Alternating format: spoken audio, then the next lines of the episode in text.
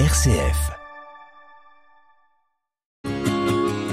Un billet d'humeur chaque semaine que Nathalie vous propose pour vous interpeller, vous questionner sur une action, un événement vécu ou sur ce qui va se vivre, sur les conséquences de ceci, pour nous permettre aussi d'avoir différents éléments, d'ouvrir notre regard, c'est dans Sollicitez-vous. Aujourd'hui, les déchets. Savez-vous combien coûte la gestion des déchets ménagers près de chez vous et dans quel ordre de grandeur se situe-t-il? La quantité de déchets éliminés et coût du service de collecte et d'élimination des déchets ménagers dans votre commune ou dans une commune, c'est ce que l'on trouve sur une carte interactive disponible avec UFC Que Choisir sur quechoisir.org.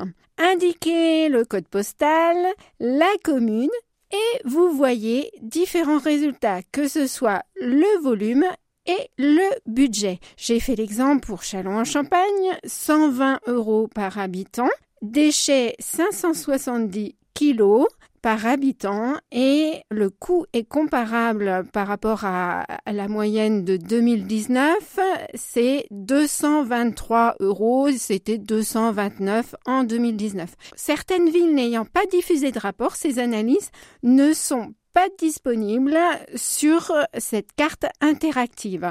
Mais elle se trouve dans un dossier plus complet avec des actualités, des enquêtes. Je vous invite à la découvrir. Depuis quelques mois, certains habitants ne reçoivent plus de prospectus publicitaires dans leur boîte aux lettres. Pourquoi d'après vous C'est une expérimentation en cours visant à lutter contre la pollution publicitaire? Depuis le 1er septembre, 11 collectivités volontaires au niveau de la France expérimentent le nouveau dispositif anti-gaspillage publicitaire. Trois les rejoignent d'ici début décembre. C'est d'ailleurs le cas de trois Champagne Métropole. La distribution d'imprimés publicitaire devient interdite dans les boîtes aux lettres aux habitants qui résident, sauf celles qui affichent le nouvel autocollant 8 pubs. Le principe est inversé. Vous étiez sûrement au courant qu'il était possible de coller Stop pub.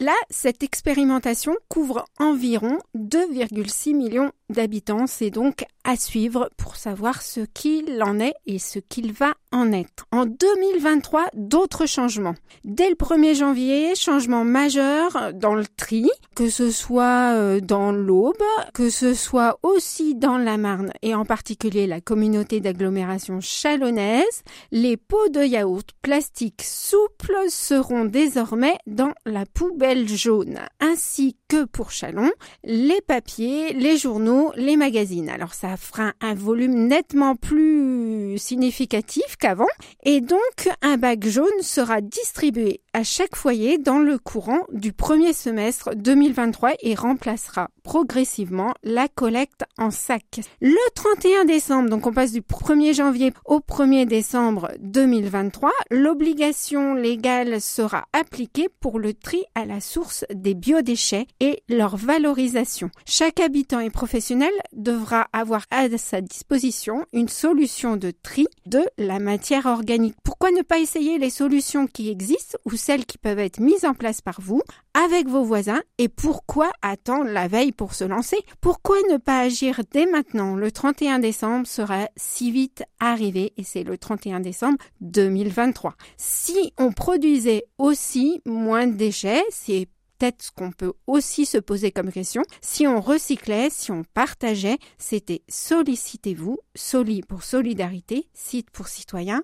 Et vous, qu'en pensez-vous?